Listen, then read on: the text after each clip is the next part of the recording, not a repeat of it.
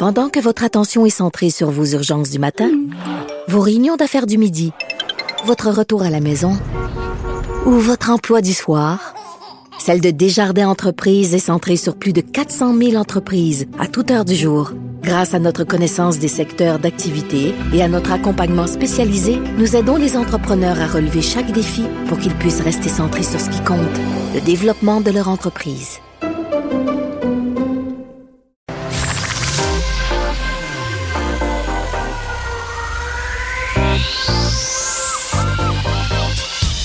Même l'été, le midi, faut rester informé. de 11 à 13, avec Vincent Dessureau et Joanny Gontier. Cube Radio. Bon 3 juillet, bienvenue dans d'Est 11 à 13. Bonjour Joanie. Salut Vincent, Ça va bien? Ça va bien toi? Oui, il fait un temps euh, magnifique. Magnifique. 27 degrés. Et le matin, euh, ceux qui sont participants, c'est la meilleure météo là, quand on a eu la nuit pour rafraîchir un peu le sol. Là, tu sors, il fait chaud. C'est Ouais, pas ben, c'est quoi? Moi, j'ai dormi à 29,5 degrés la nuit dernière chez nous. Là. Je sais pas pourquoi, mais c'est un, c'est un four. On est au deuxième étage. Puis on n'a pas d'air clim. Je suis pas tant air clim.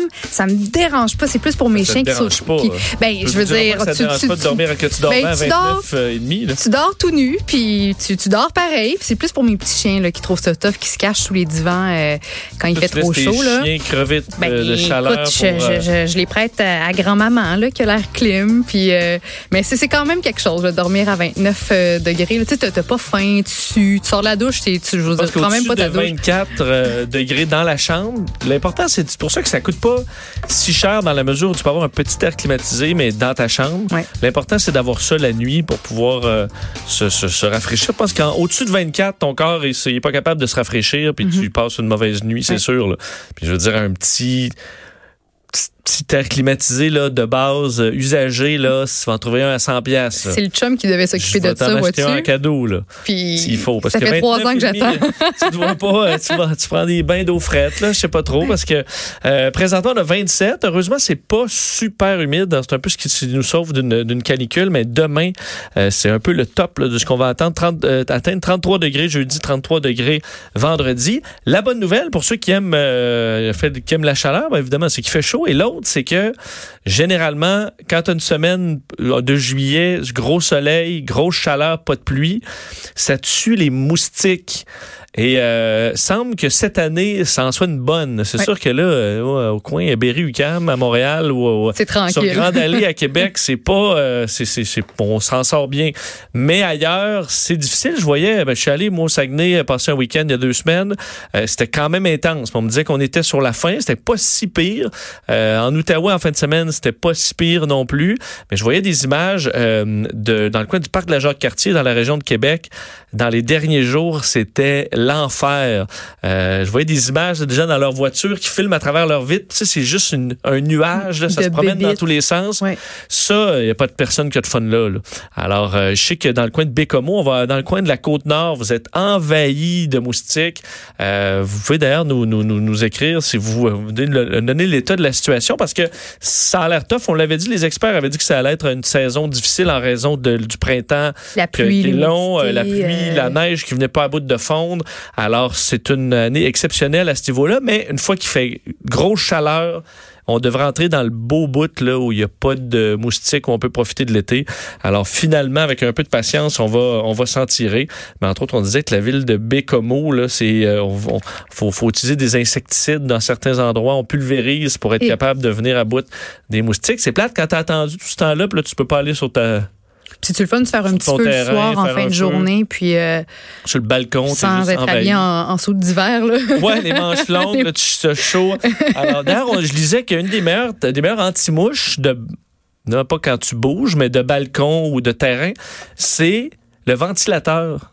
Ah, Donc, avoir des ventilateurs, même à l'extérieur, non seulement ça empêche le moustique de voler de façon stable, euh, comme le vent le ferait, mais aussi ça en, euh, disperse l'odeur de l'humain Mhm. qui les attire.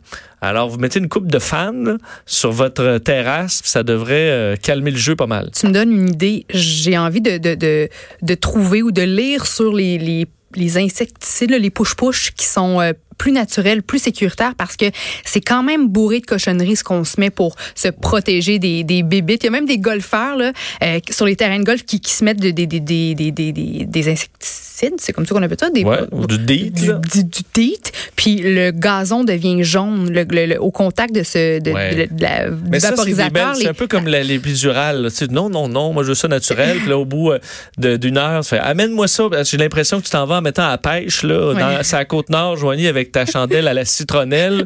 puis tu vas soit passer la fin de semaine enfermé ou tu vas sortir le 30% d'EAT, maximum dosage. Ben, puis sais tu vas t'en prendre un bain dedans. Moi, je préfère avoir quelques petites piqûres qui me gratouillent ici et là que de me bourrer de, de cochonneries chimiques qui rentrent dans mon Ouais. système, dans mon sang, puis qui Parce que dont les dont les effets négatifs sont encore euh, peu documentés et méconnus. Ben, ça dépend du DEET. On utilise ça moi, depuis dans le temps. Ça a été réglementé, il me semble, dans le temps. On se beurrait ça. euh, Ben oui, puis dans regarde de des- quoi l'air aujourd'hui. Ben, ouais, mais c'est ça, moi, je suis quand même fonctionnel.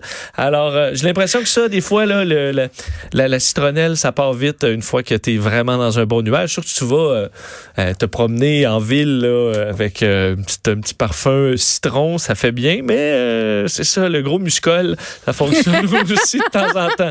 Euh, dans l'actualité, rapidement, revenir sur Air Transat, euh, dossier qui a évolué dans les dernières heures parce que euh, on sait Air Canada euh, a bon, fait une offre à Transat qui a été acceptée, mais ça ne s'arrête pas là, parce que là, on entre en mode enchère. Et ceux qui pourraient, un peu comme les offres hostiles du, du Canadien qui ont raté, euh, Transat a accepté 520 millions de dollars d'Air Canada, mais on est prêt à évaluer d'autres offres. Mais il y a des conditions, par contre. Si vous voulez acheter Air Canada, vous devrez mettre 40 millions de plus au minimum que l'offre actuelle, ce qui était déjà l'offre de, de Mac, euh, qui était de 560 millions. Alors, minimum 560 millions.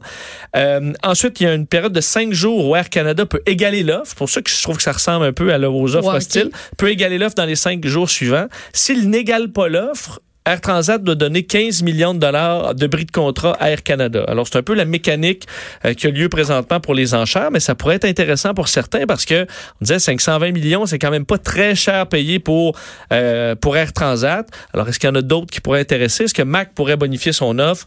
Euh, c'est à suivre. Ils ont quelques temps pour, pour faire ça et évaluer les transactions possibles. Joanie, dans les Oui. actualités qui t'ont euh, qui t'ont euh, qui ont attiré ton attention, euh, tu me parles de Kim Kardashian. Kim Kardashian. Qu'est-ce qu'elle a fait? Ben, Kim qui a littéralement irrité le Japon au grand complet, qui a fait beaucoup jaser sur les euh, médias sociaux. La semaine dernière, elle a lancé sa nouvelle gamme de sous-vêtements qu'elle a baptisé Kimono. Hein, on comprend que c'est un jeu de mots avec son nom. Sauf que ça, ça a déclenché une, grosse tempête sur les euh, réseaux sociaux. Il y a des gens qui l'accusaient de dénigrer le kimono, donc le vêtement de base traditionnel japonais, et de faire aussi de l'appropriation culturelle. Et il y a Daisaku Kadokawa, désolé si je le prononce mal, le maire de Kyoto, qui a lui-même demandé dans une lettre à Kim de renoncer à ce nom parce qu'il avait peur que ça diffuse une mauvaise euh, compréhension de ce qu'est le kimono en raison de, Kim Kardashian qui est, très puissante. Ça a qua- 143 millions d'abonnés sur Instagram. Et hier, le, ministre du Commerce euh, et de l'Industrie, euh, Monsieur Hiroshi Seko, s'est aussi invité dans le débat en annonçant l'envoi la semaine prochaine aux États-Unis de hauts responsables du Bureau des brevets et marques pour discuter de la situation avec leur- leurs homologues américains. Donc, devant ce, ce tollé-là, Kim Kardashian a annoncé hier soir sur Instagram qu'elle allait changer le nom de sa ligne de sous-vêtements.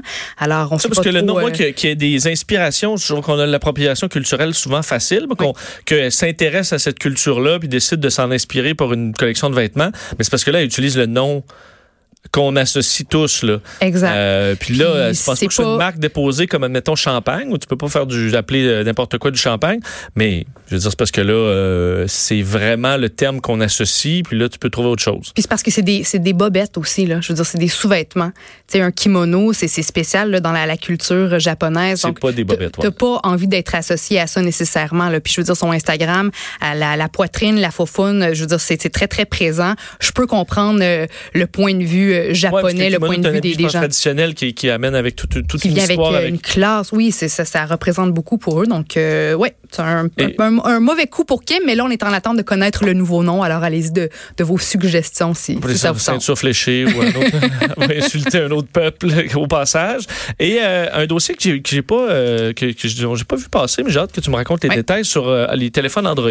Oui, ben en fait sur sur l'un des cofondateurs Andy Rubin de, de la compagnie ben, de, de Android, en fait, c'est qu'il y a une cour supérieure en Californie qui a partagé hier des documents qui détaillent les allégations auxquelles fait face le cofondateur d'Android, Andy Rubin. On l'accuse, entre autres, de diriger un réseau d'exploitation sexuelle. Ok, Les documents découlent d'une poursuite civile qui a commencé l'automne dernier, qui est menée par sa femme, la femme de, de Andy Rubin, qui l'accuse d'avoir entretenu, bon, le terme en anglais, c'est des ownership relationship. Donc, l'accuse d'avoir entretenu des relations euh, ou, euh, ou euh, de possession. Donc, il possédait des femmes, ça. On dit qu'il payait les dépenses des femmes en échange du droit de les prêter à d'autres hommes pour ensuite les regarder dans leurs divers euh, ébats sexuels. Puis dans les documents de la Cour, on retrouve aussi deux captures d'écran de courriel que Andy Rubin avait envoyées dans lesquelles il explique ce que ça signifie d'être la possession de quelqu'un,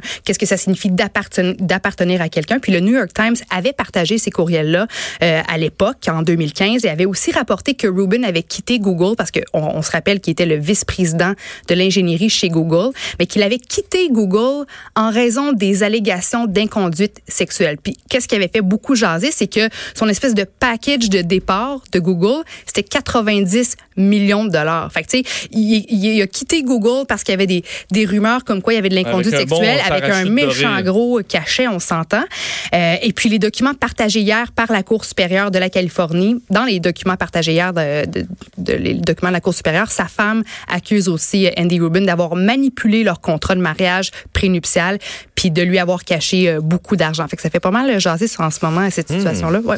Donc, euh, c'est spécial. Je vois que des gens particulièrement mal à l'aise chez, euh, chez Google, justement, à la suite de ces, ces, ces derniers détails.